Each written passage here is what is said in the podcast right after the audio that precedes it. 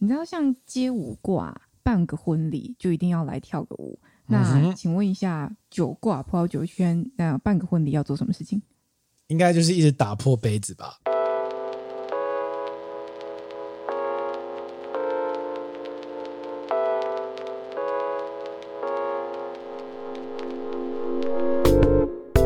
和你一起分享最美好的品饮时光，这里是喝把葡萄酒。怎么会打破杯子呢？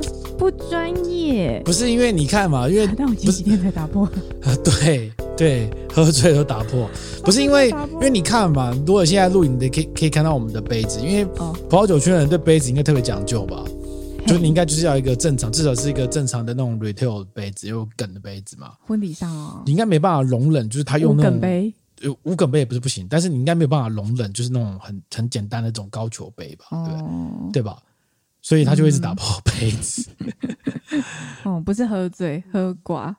他说：“最后挂有可能，对对对，有可能。嗯，嗯，为什么今天问我这个问题？我那天在那个一个社群看到一个很有趣的问题哦，嗯、就是讲到说有个人他在问说，呃，请问大家有没有建议可以存放十年的葡萄酒的类型？哦、然后可能价位大概就是三四千块，不要太贵。嗯哼，其实都可以啊。对，如果他开到这个时候，应该都可以。”我忘，我有点忘记他预算，大概就是，嗯、但是有到千元这样，没有到太夸张。嗯嗯、但他说是，呃，就是可能新手也可以接受的的酒的那个状态这样。嗯、然后，因为他说，呃，就是婚礼上要使用，然后，然后那酒必须放十年。然后他真的很喜欢这个仪式，不想要因为挑不到酒而放弃这个仪式。就他是十年之后才要结婚的意思吗？不是，我跟你说，然后我就去查一下，我想说。是什么仪式啊？说讲的这样子，好像仪式很棒，然后然后非得挑一瓶酒来放十年，什么意思？你知道有一种就是婚礼的仪式，叫做呃，它叫做封酒仪式，又叫 AKA 红酒情书，就是时光饱和的概念。哇，一讲在结婚的时候封起来，十年之后再开瓶，看有没有离婚。对，一讲就懂啊！不好意思，我们这一趴到这边。不是不是，你知道为什么吗？因为喝吧葡萄酒的网站，哎，不要忘记，我们其实是有网站的，好不好？对对对对。只是我们现在在做 podcast，所以你搜寻喝吧葡萄酒，第一顺位都是 podcast 的。其实我们也是有网站的。是是是。喝吧葡萄酒在很多年前曾经写过一个时光宝盒的故事。哎，真的？对对对对，这个时候这个计划我还有继续提过，就是它其实大概上就是也是大概这概念是一样的嘛，就是你挑选一些你觉得不错的酒，嗯，然后把它。呃，可能某个特殊的年份，它是什么女女儿生的，女儿红的概念啊，类似类似，大概类似这种概念，特殊纪念的年份，然后可能一个六瓶之类的吧。那我们就把你这个你就预定，然后把它封箱木箱封好，然后在未来你一个指定的时间内，我就寄给你。嗯，就是时光宝盒的概念。你哦，你寄哦。对，当时当时是国外的一个这样的商业模式是这样做，哦嗯嗯嗯、然后当时我本来有回过头来跟台湾的酒商提案，嗯，但没有谈成，嗯、所以我们有太高，不是就是因为它对啊，它其实是成本高，就是你你要帮它储存嘛，对啊，对，因为是卖期货的概念啊，对啊，对啊，对啊，对啊，然后好啦，你讲的这个。对啊，基本上就是这个概念。我再来讲一下那个红酒，OK，红酒正红酒情书，AKA 封酒仪式。嗯、它就是现场的，在婚礼的当中，他就会准备一个很漂亮的木盒，嗯，里面摆着这个新人准备的一瓶酒，嗯，然后他就会讲说，呃，请那个新郎新娘就分别写了一封信，就是要给对方的情书，这样，然后把这两封信。跟酒一起放入木盒内，嗯、然后把木盒封起来，然后封起来。对，锤！我真的看到有人是把钉子这样钉死的。我心想说，哇靠，到时候要怎么拿开的、啊？嗯、他就说封起来，然后接下来就会分两派。有一派的说法是说，呃，等到十年后你们再打开，一起细细品尝当时的这个回忆呀、啊，嗯、然后一起喝这杯酒，一起感受就是凝聚当下的那个时光跟时刻嘛。嗯，像起我们当时在婚礼上面做这些事情，拜拜，嗯，这是一派。另外一派是负面的方向切入，说等到如果你们哪天想要吵架、想要离婚、要分手时，记得先把它打开来看，看一下当时的那个 就是结婚的 当年的感动，然后也许就会重修旧好。这样、哦，我以为是等你们要离婚的时候，记得把那瓶酒打开来卖掉。搞不好他放的是肖多拉兔，搞不好就有红呃红呃值钱呢。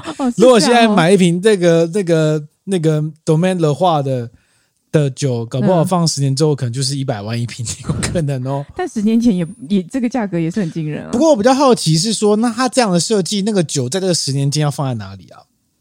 这就是问题了，嗯、就是对啊，这是问题。嗯，当你把那个酒封在木箱里面，然后我们木盒里面，其实我们也不太晓得那那个新人后来把那木盒放到哪里去。嗯，基本上可以，就不会有人帮他储存。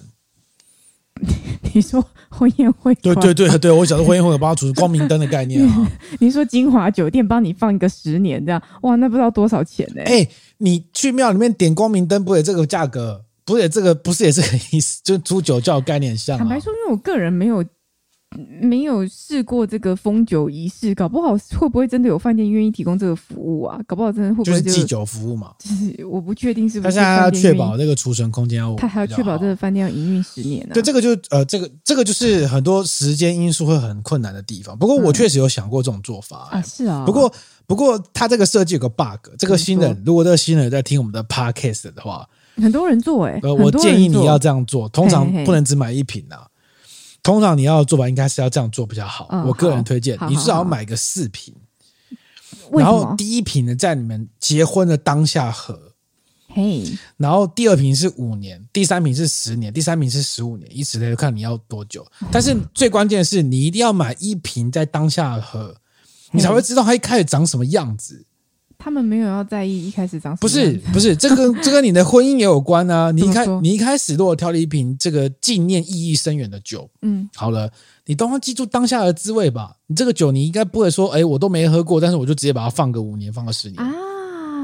你一定要当下就先喝过，然后再放个五年，放个十年，放个十五年，放个二十年，再开，再开，然后又回忆起当下当年的那个感受，用味觉。最好是你当下普鲁斯特效应啦，回到初恋了，类似像这种概念。但是最好是你当下喝的时候，两个人就可以当下把对方要写的话，跟你对这支酒的想法封在那个纸上，一边喝一边写，这样才有趣啊。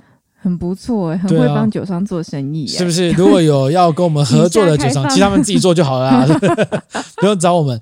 对啊，对。不过我觉得这样做蛮有趣的啦，嗯，因为最好选个当年的年份之类的。但是，但是可能很难，嗯，因为如果你是结婚的那一年要挑当年年份的酒，基本上是不太可能的嘛，嗯啊，如果你是挑红酒的话，是是，不然会差个两年之类的，嗯嗯嗯，对。那如果所以，从比较有意义的做法是，你挑的那一个酒呢，是你们认识的那一年。哦，很会，很会耶！对啊，这样才这样才合理嘛，才有务实的可能性。真的，这是我们要提供的服务啊！你怎么不去卖酒啊？那个人说我要挑今年的，我要放，不可能。对，再来就是，如果你在当年份，如果你在结婚的那一年挑了当年的红酒，基本上它很，它有很高的几率可能放不久。嗯，对对对，这个我们第二 part 我们会提到这个因素，哦、就是关于酒放的问题。OK，不过现在一般葡萄酒界认知到说要放比较久的红酒，嗯，理论上大概就不脱几个要素吧。第二，它就是、嗯、第一个就是它要好年份，所以好年份就是它的葡萄品质要不较比较不错。嗯，如果你不知道的话，可能就搜寻一下当地这个年份报告，嗯，葡萄品质不错。然后再就是它可能葡萄品质不错的话，它代表说它有不错的单宁。那单宁高普遍会认为是一个能够抗氧化的一个成分嘛？对，所以你会找这样的酒。然后再来就是，如果它有不错的酸度，也蛮适合的。嗯，那为什么白酒也可以陈年啊？哦，白酒可不可以陈年哦？这个在葡萄酒界是一个这个众说纷纭的话题。嗯、因为呃，你你你喝到白酒都知道说它是要种新鲜果香嘛，嗯，所以你把它放到更老。那当它的果香最有魅力的那个部分不见的时候，它必须要有一个呃更有魅力的方式足以让它放老。对，就是它可能出现更好的三级香气啊。对，但是目前实物上大家所预知说哦，可能布根地哦，大家常常提到布根地，但布根地的白酒在近几年的一些讨论都认为它比预期还要更早的衰败。嗯，原因是因为酿造工法的关系，就是近几年布根地它采用的大量的这种焦桶啊的方式，去让这个酒在年轻时候更好喝。嗯，但没想到它换来的结果就是它可能比预期的存放时间还来得短。嗯，那所以一般来说，白酒它重视的味道比较不容易出现。嗯，存放很久，除非你是很甜的酒，那可以。嗯，比如像贵贵腐。嗯，然后比如像呃这个比较厉害的德国的 TBA，那是可以放很久很久很久的。嗯、德国有一些，呃，有有一集我们没有，应该没有讲到。啊，是是我在备课的时候备到，但还没有纳入 Podcast 的内容，就是有一个很厉害的地方，甚至放了超过百年以上的葡萄酒。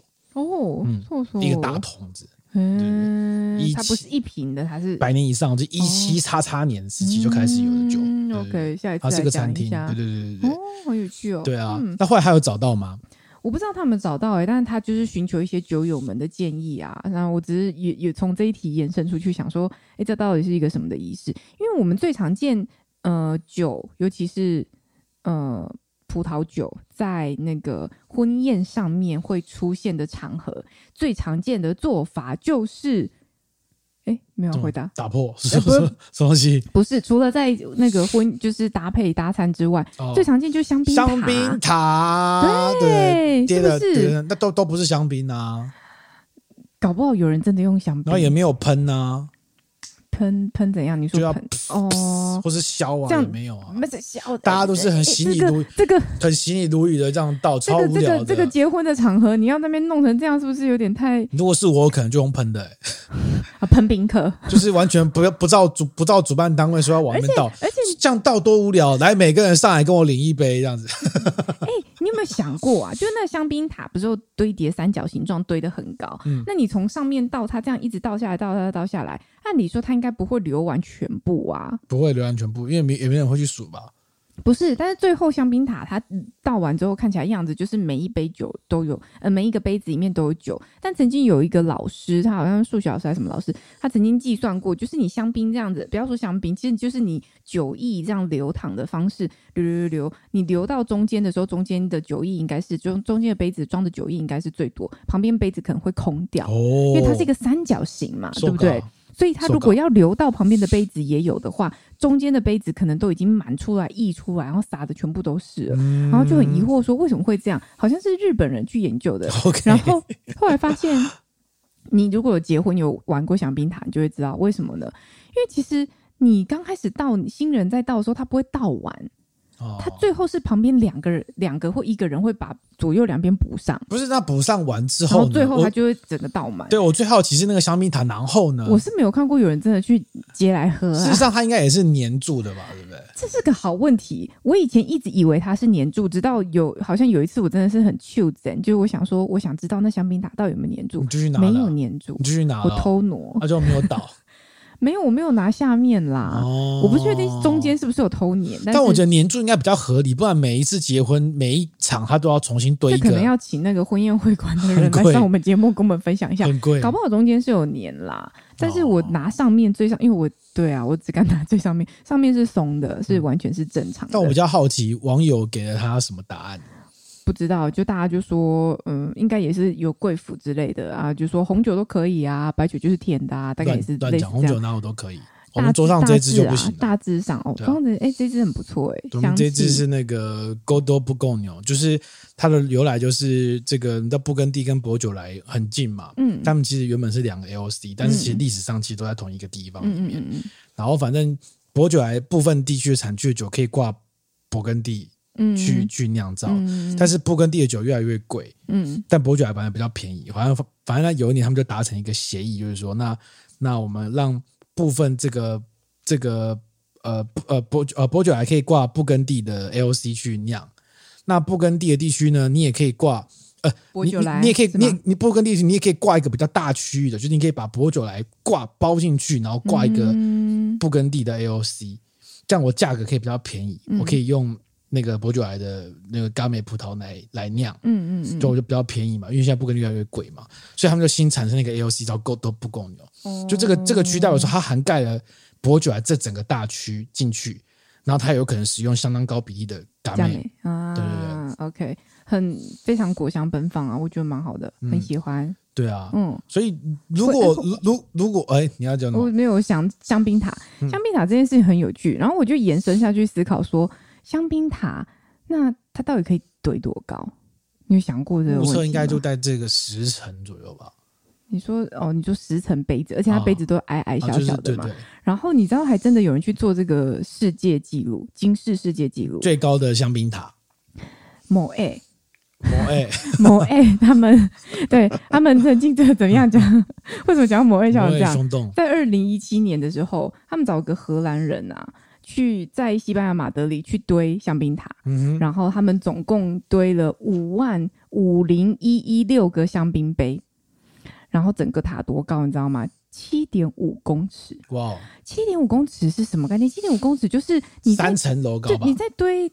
呃，对啊，差不多。你在堆叠堆叠到后面，就是到最高处的时候，你根本你不可能直接放上去嘛。那你要怎么怎么做呢？起重机吧。他们用钢丝把人吊挂到空中，对，然后再放香槟杯放上去，慢慢放上去。天啊，这好日本哦！如果他一滑手，全毁。对，他就会讲说，只要你一不小心，你就会砰。这样子就像是堆堆骨牌一样，对不对？对啊。然后最后他们花了五天的时间完成，然后再倒香槟，然后倒完之后就从七点五公尺这样洒下来，哇！看起来好日本哦。对对对对，看起来。有没有 YouTube 影片还想看？搞不好有，我是有看到照片啊。然后后面就大大的某哎胸板这样子。然后这个就是那个二零一七年吉尼斯世界纪录，后来在今年被打破哦。你知道这么新？被谁打破？该不会是日本啊？就是 Cook 之类的吧？不是。杜拜棕榈岛，你还记得亚特兰蒂斯饭店吗？OK，就是那个很标志的那个饭店。OK，然后他们花了，他们一样花五天的时间，但是他们堆了几个香槟，他们堆了五四七四零，就是大概多个四千多个那个香槟杯这样子，然后堆起来，然后堆起来总共大概是八公尺高。哇，很夸张，对不对？嗯、这个这个好像有影片，所以他就创下了那个。最大饮料玻璃杯金字塔的世界纪录，打破二零一七年那个西班牙马德里的纪录，这样子，对，很有趣吧？就是大家在做这个，所以他们应该也是很辛苦，这样子弄上去，然后最后香槟洒下来，哇！影片你再丢上 FB 跟 IG 啊，给大家看一下。好啊，我觉得很有趣哎，这个对，这个很有日本那种 堆骨牌的概念，你知道吗？挑战对骨牌，挑战做一件事情，这样子蛮有趣的。对对啊，那如果你那你看到那个仪式，通常你在婚礼看到那仪式，你会有什么想法吗？酒应该是便宜的酒，应该就是气泡水吧？对，或是或是气泡饮料吧？气泡饮料，maybe 就是不知道，就是想说酒应该是便宜的酒，然后杯子真的有发给，真的要发给大家喝吗？没有，事实上没有，从来没喝过。我每次都在想说，会不会有人真的要找宾客上去拿酒杯？我觉得也是蛮有趣的啊，大家把它拿完。不过我是没有参加过，我没有参加过。葡萄酒圈的人的婚礼，所以不太知道说葡萄酒圈的人的婚礼会对葡萄酒哈扣到什么程度。嗯，就是可能就香槟杯，真的香槟杯，但他开瓶的是东培玉那种之类的那种，就是香槟王之类的，应该是像这种概念才算吧？啊、有啦有啦，那个茉莉就是我们之前访的那个医师，嗯，然后他的朋友也是在喝葡萄酒的人嘛，他也去考，我不知道他是考到 L 三还应该是到 L 三吧？啊，然后他是呃。在英国结婚，就在英国生活这样。他那时候他的婚礼，他不是有给我们看他婚礼的那个？你是说九哥那个吗？哎，不是九哥，应该是、嗯、应该是茉莉的朋友，就是另外一位女生这样子。嗯、然后她当时的那个婚礼，不是就是配酒嘛？嗯。他啊，是九哥帮他开的酒啊，他找一轮酒哥帮他开的，就是帮他开的酒单这样子。他不是就每一餐就是每一道都有酒嘛，嗯，就是蛮嗨的这样子。就是服务生就疯了，对。但是如果对啊，但是对啊，就是如果是葡萄酒爱好者的话，或是葡萄酒研究人之类的，如果他办婚礼，应该对葡萄酒会特别在意。对，而且应该宾客也会有所期待吧？我觉得，嗯，期待说喝什么酒，突然觉得压力很大哇，真的哎。然后最后都放都放什么高粱？不行，没有高粱，不供应威士忌，供应个屁呀！不喝，不能喝威士忌，就让你们喝寡，还是全部都放啤酒？也没有可乐，不准喝，不准喝，只有苹果西打而已。哎，因为新娘爱喝苹果西打，只有这两个饮料可以喝。好严厉，当然严厉啊！开玩笑，好严厉，这样子光酒的钱就比餐点的钱还贵。Welcome to my world，一个人包一万块钱进场，然 后就没有人要来。啊！你们街舞圈，那你们街舞圈的人都干嘛？街舞圈应该就是跳舞吧？通常没有。我跟你说，现在跳舞已经是一个全民运动，就是他根本不，不管会不会跳，就要上去跳一下，一定要上去跳一下啊！就是他是一个新郎新娘，就是展现自我，就是人生这一次我主场嘛，所以跳舞啊、唱歌啊，各种都有这样子。哦，就是已经跳舞话已经很常见了，不是？那这样不是很无聊吗？很无聊就是跳舞，大家的花招都差不多，有没有什么让你印象比较深刻的街舞圈的婚礼？嗯，没有，都没有。你看，就是就是都跳舞嘛。跳舞啊！我明年一月还要再去跳一场，就是跳舞，这很正常啊。大家也宾主尽欢，也开心的，应该有吧？哦，不管你要怎样？不是你要花，你要花更多的时间跟心力去准备，但通常新人他已经是你知道心力交瘁啊，办婚礼啊，要做很多事情，然后还要编排舞蹈啊什么的，对啊，已经很累了啦。对啊，对啊，你还要叫他弄什么？你要弄叫他弄一个什么？马戏团表演嘛，这真是太、嗯、太为难人了啦！跳火圈，跳火圈，跳火圈，吞剑，吞剑。OK，所以大概是这样，街舞圈大概就这样。哎、欸，你不要讲的，那不管你们怎样，那音乐挂，音乐挂怎么做？音乐挂其实多半都有唱歌，对吗？唱歌，然后乐乐器演奏是有的，不过有一个不是音乐圈的人，他们是好像男女对唱吧？嗯。就是新郎跟新娘对唱，这很多啊，然后唱蛮难听的，就是就是没没就没救了，因为就不是不是这个对啊，这真的很多啦。就是现在他以跟什么你学什么，或者你是哪个圈子的人没有任何关系，它就是一个有趣的秀这样子。嗯，嗯。反正现在疫情解封了嘛，大家可以敬酒了，对，喝起来，喝起来，吃起来，嗯。嗯，然后那个封酒仪式记得。要买四瓶，真的要买四瓶，至少买四瓶。诚挚建议大家，那自己如果你不知道要放哪里的话哦，就可以提供放他肚子里，不是不是，就是这个可以放，就是你自己回去收藏就好了。嗯，因为现在这个收藏成本很高嘛。嗯，那你可能就是那个。酒就是拿出来放酒柜里面可能好一点，它就已经封起来，封死了，钉子都钉死了，不行。好了，埋树下啦，埋树下，埋树下，那会坏吧？不是时光胶囊吗？时光胶囊都埋树下，坏吧？是不是？不能放样品就好了吗？放假的，哎，你好聪明哦，里面其实是空的，放假的就好了，聪明。真的放在其他酒上，真的早就喝完了，真的在肚子里。好，好，第一个部分先到这边。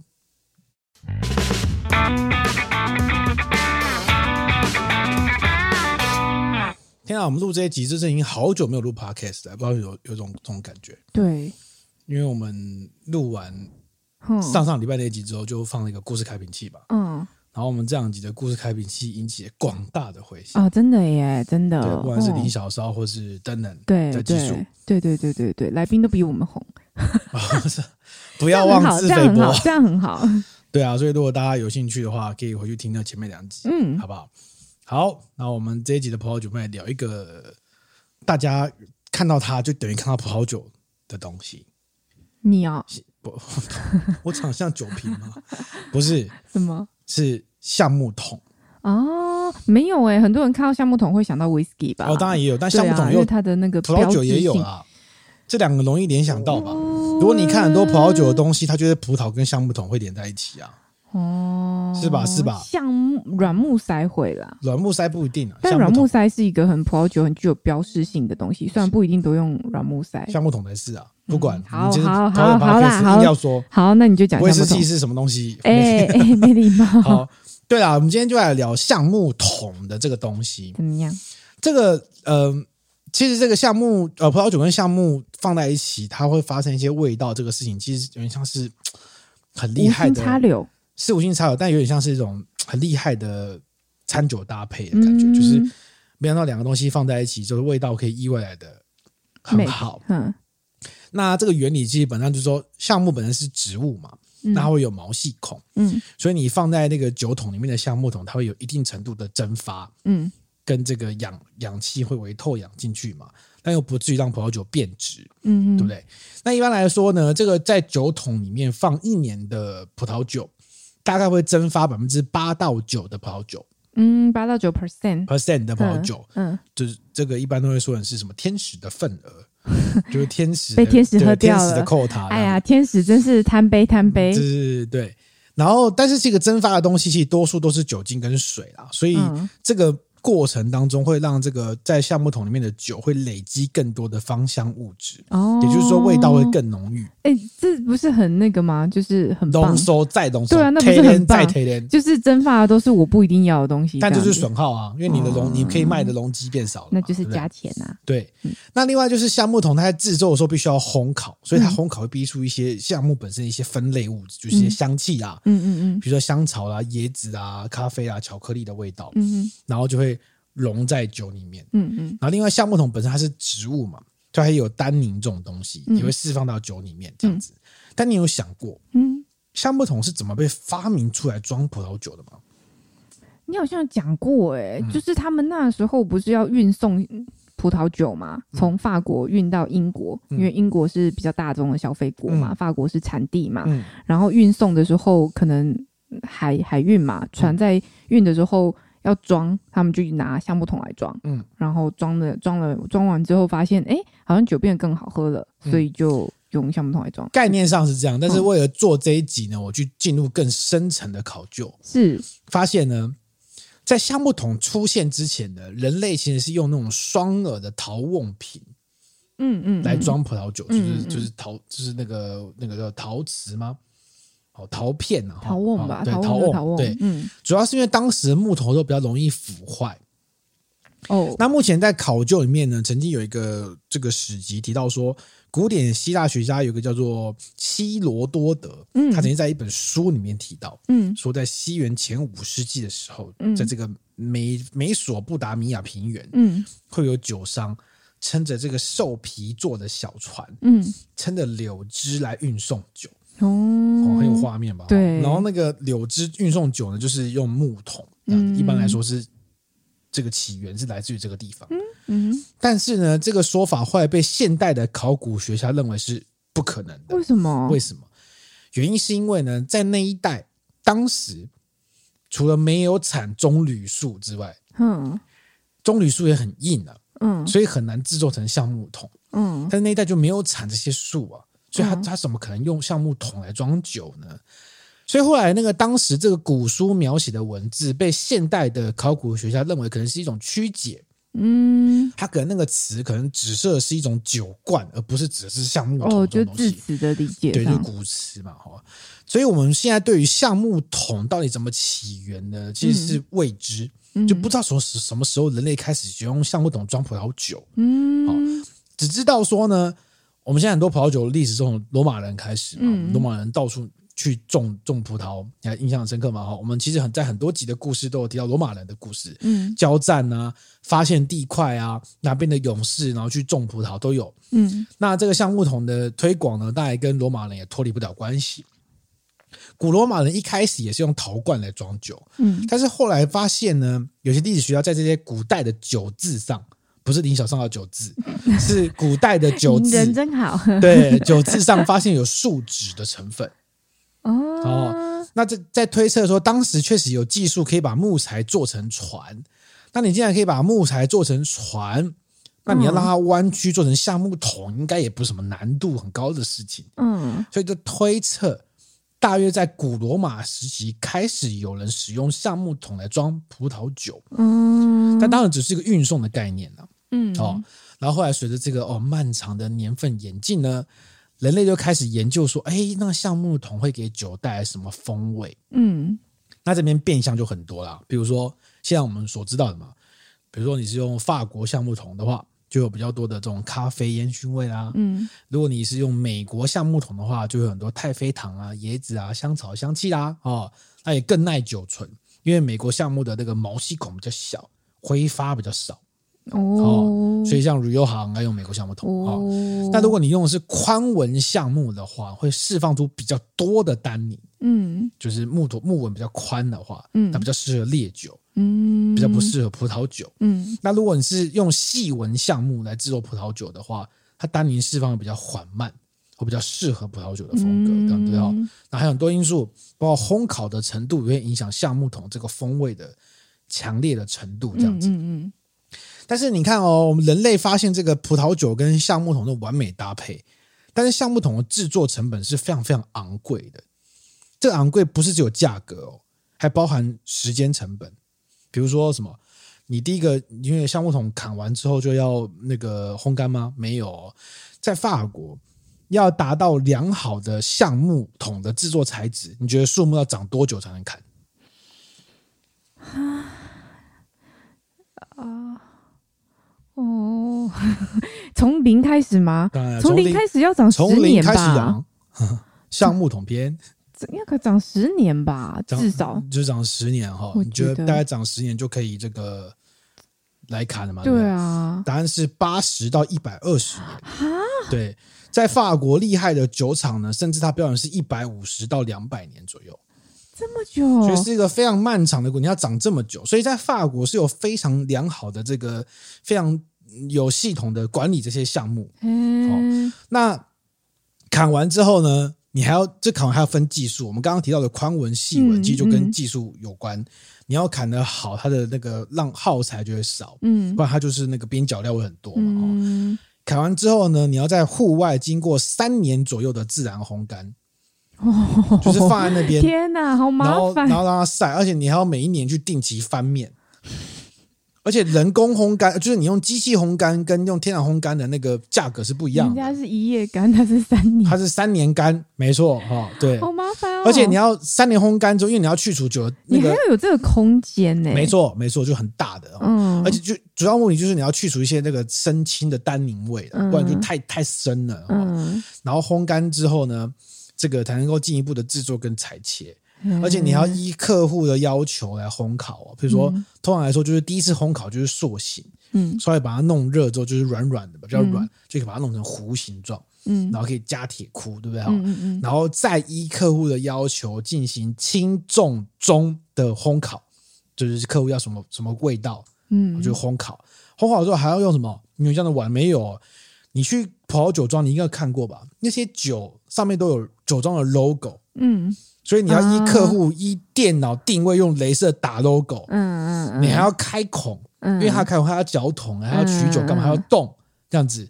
这样弄出来，你觉得一个要卖多少钱才合理？一个不是一千还一千二，就是欧元嘛哈。对，有一个我这个资料是来源是不锈钢桶厂商他的行销术语啊，是的，他说橡木桶价格约莫在九百到两千美元不等，是。大概是台币。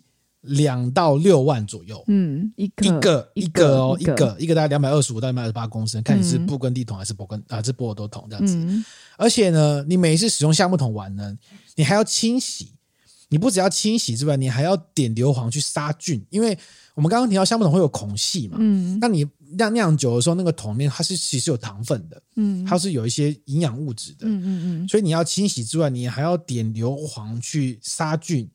不然那些跑那个橡木桶里面的毛细孔，如果它有残留酒液，嗯，它就会发霉，嗯，那你再酿完蛋，整桶都毁了，嗯嗯嗯，对不对？而且橡木桶还会破，破你就要修补，又要人工成本，是不是很贵？很麻烦，很麻烦，极麻烦，极麻烦，真的还是丢那个木屑好了，丢木屑好了。OK，那我们这边这边插一个小知识啊，哈，就是。一般来说啊，我们在酿酒的时候，你在那个酒庄后面，通常都会标说：“哎，我是用六十趴的新桶。”哎，真的吗？四十趴的，有些酒庄会写，它会标六十趴的新桶，四十趴的旧桶。你觉得这句话是什么意思？六十趴的新桶，四十趴的旧桶，就是嗯，什么什么？你觉得它这句话代表什么意思？代表说他的酒感觉比较强壮，比较能接受新新桶。不是，我是说它在酿造过程当中，什么叫六十趴的新桶？什么叫六十趴？比例呀、啊，酒液的比例，九亿的比例是用六十趴，对，没错，它并不是六成的橡木桶是新的哦，不是，它是装出来这整瓶里面呢，百分之六十来自新桶，嗯，百分之四十来自旧桶，嗯嗯，然后再混调在一起，这样子，嗯，那你觉得它用几次才能叫做新桶？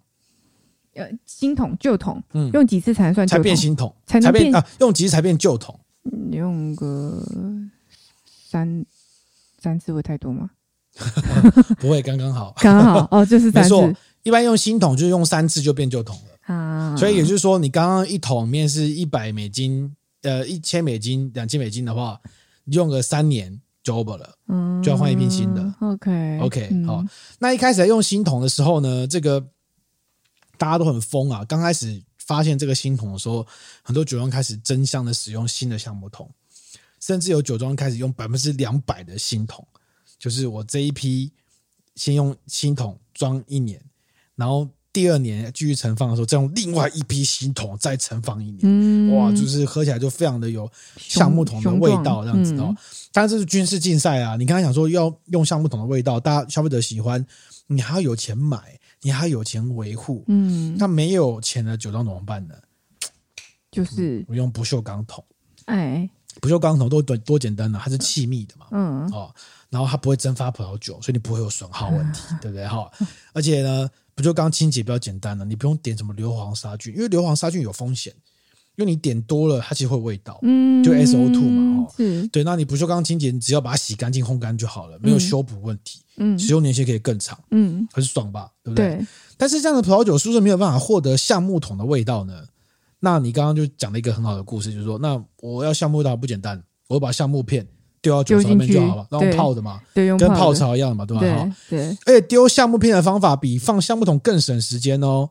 一般来说，橡木桶的成年在红酒至少要六个月才慢慢出现那个味道，但丢橡木片呢，只要一个礼拜就可以发现效果。好快，好快！而且重点是到底喝不喝得出来？你觉得？呃，现在你问葡萄酒人，葡萄酒人就告诉你说喝得出来。告诉你都喝得出来，嗯，因为他们觉得那个项目的融合跟酒意的那个状况是喝得出来的，嗯，哦，但是没有 A/B test 不晓得，哦，但是你可以理解，嗯，用这个方式绝对是比较便宜的酒才会出现的做法，是啊，因为它省成本嘛，对啊，但是这个想法就错了，啊，不是吗？对，呃，在一九九九年，波尔多法院呢曾经抓到有四个酒庄使用橡木片，对。重罚一万三千美元。嗯，为什么抓到呢？这个发现过程挺妙的。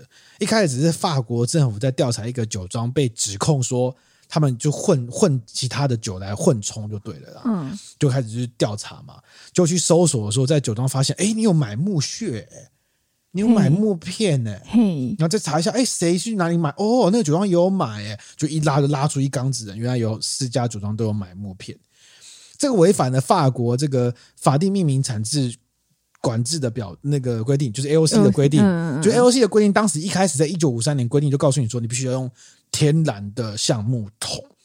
哦，他已经先绑死你了，所以你用橡木片就是违法的，也不是违法，就是你用橡木片，你标 AOC 标啊，对，你可以标 Van der Bay、Van der Dub，没人管你，但是你标 AOC 就是违法，就是重罚。对，好。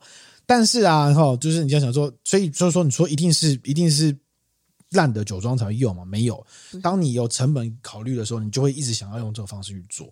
好，也就是说，这项法律啊，在二零零六年之前都是违法的，就是所有的欧盟都禁止你使用橡木片，直到在二零零六年的圣诞节发生什么事？欧盟呢，终于因为一项因素决定解禁。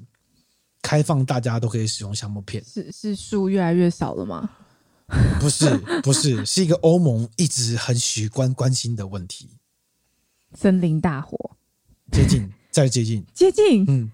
欧盟很喜欢气候暖化，没错，欧盟非常喜欢管全世界的气候暖化，就那种很高大上的事情。包括我们现在开始有大量的电动车，都是因为欧盟的关系，嗯嗯，就是因为气候暖化。当然，也有很多意大利酒庄非常强烈的告诉你，我就是要用橡木片，然后一直游说，然后，但是最后欧盟答应原因就是因为气候暖化，因为砍树造成的环境问题，让欧盟决定在二零零六年圣诞节的时候解禁。让酒庄可以使用这种添加橡木片的方式来酿酒。嗯，酿酒师选择其实蛮多的，你可以选择不同的树木来源，嗯、不同烘烤程度的木片。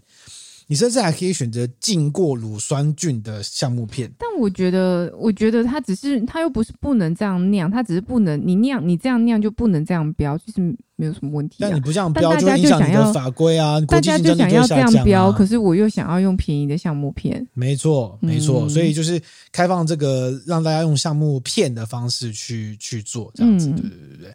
但是你这样做之后，气候暖化问题还是存在啊，嗯、而且气候暖化会造成更多的影响，比如说。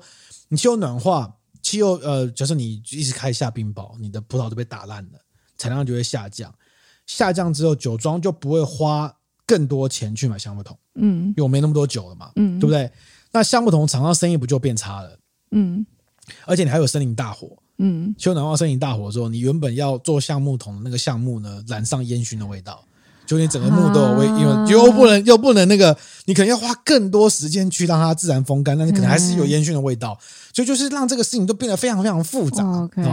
而且这个橡木片啊，但是所以所以橡木片它必须要开放嘛，嗯，然后让大家不要再去砍橡木，嗯嗯，但是橡木片这种方式，这种一个礼拜快速收到成效的方式，大行其道，特别是在新世界国家超级爱用，嗯，你只要喝到便宜的酒里面。这种三四百块的酒里面啊，你可能有烟熏的味道，对，多半都有可能是来自橡木片的味道。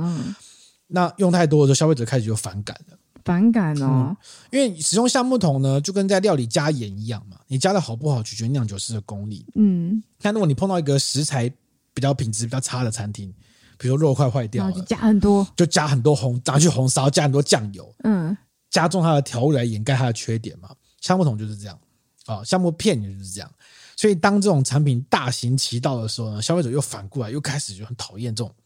橡木桶带来这种不平衡的味道，嗯，对不对？那怎么办？怎么办呢？所以在过去几年呢、啊，大概过去十年开始，就是葡萄酒圈开始有一些转变。以前葡萄酒商就开始炫耀说，我们橡木桶是多么新、多么小、多么多。现在开始反过来跟你讲说，我橡木桶是多么旧、多么大。为什么？为什么？复古？对，没错，没错，复古口味是会是变的？因为橡木桶越旧。越大，它可以赋予酒的风味就越轻柔，或是越淡。嗯嗯嗯，好，反过来就越重嘛。所以橡木桶开始注重更轻柔的风味，它不要在以前哇很重的橡木桶，一定要喝到烟熏才叫喝到葡萄酒，嗯，喝到雪松味道才叫葡萄酒，不要了，开始慢慢倾向这种轻柔的风味。所以这种旧桶跟大桶，哎，开始红了。以前是新桶红，还是哦，我用酒多久多久，哦，好像很厉害，嗯，多大很厉害。传统上最爱使用大桶的产区就开始，哎，好像过去用大桶是这个比较大，就是是二线的二线产区，现在反而变成说，哎，大家都关注你哦，这个地方大桶。嗯，最厉害就是什么？阿尔萨斯，阿尔萨斯在传统上就特别喜欢用大桶来酿造酒，所以它反而哎开始红了。所以你慢慢感觉到说，哎，阿尔萨斯今天讨论好像越来越多。嗯，好。另外还有像是融合跟意大利的部分地区，也是使用旧桶跟大桶的爱好者。嗯，他们可以用到三百公升到六百公升，一般标准是二二五、二二八左右。嗯，甚至再更进一步讲，就是完全不用桶的，就是什么自然酒系。对，完全不使用橡木桶，真的。就更轻柔的风格，像而且像我们前几集聊到的这个薄酒来，就是这样的趋势？嗯嗯。但是啊，虽然大家都很喜欢用橡木桶，就是慢慢慢慢风风向慢慢来改变，嗯，但是也有些产区很难改，譬如说像波尔多，波尔多非常难改，可以可以想见，嗯，它除了这个风味上有一些先烈上的这个定型之外，它还有一个因素是因为你去波尔多的左岸，你发现他们都酒窖都精心设计，嗯，那个设计是为了二二五。公升的橡木桶精心设计的大小怎么摆，是根据那个方空间去设计的。哦、所以你现在现在说换大桶、呃，我们现在流行六百公升的哦啊，就哎放不下，你就是那个空间要重新规划，就会改的比较慢，对，它就会动得很慢，对哈、嗯。但是还是有一些国家跟有些产区，它还持续的订购新桶，比如像中国。嗯嗯，就他们刚开始要酿酒，他们想要仿照波尔多的风格，就是要一样法国项目买起来，嗯，好，一定要做一样的，氪金就对了，对，氪金就对了。嗯，另外还有一个有趣的趋势，嗯，就是呢，还有一个产区最近也开始慢慢的使用橡木桶，你想不到的，日本？不是，是香槟区。香槟区？对，嗯、香槟区呢开始慢慢像酒庄，像库克啊，或者是波格林啊，哦，这些比较大型的酒庄，嗯，还有一些小农开始反过来使用橡木桶来陈年他们的葡萄酒，嗯，对，来增加更多与众不同的这种产品定位，嗯，对不对？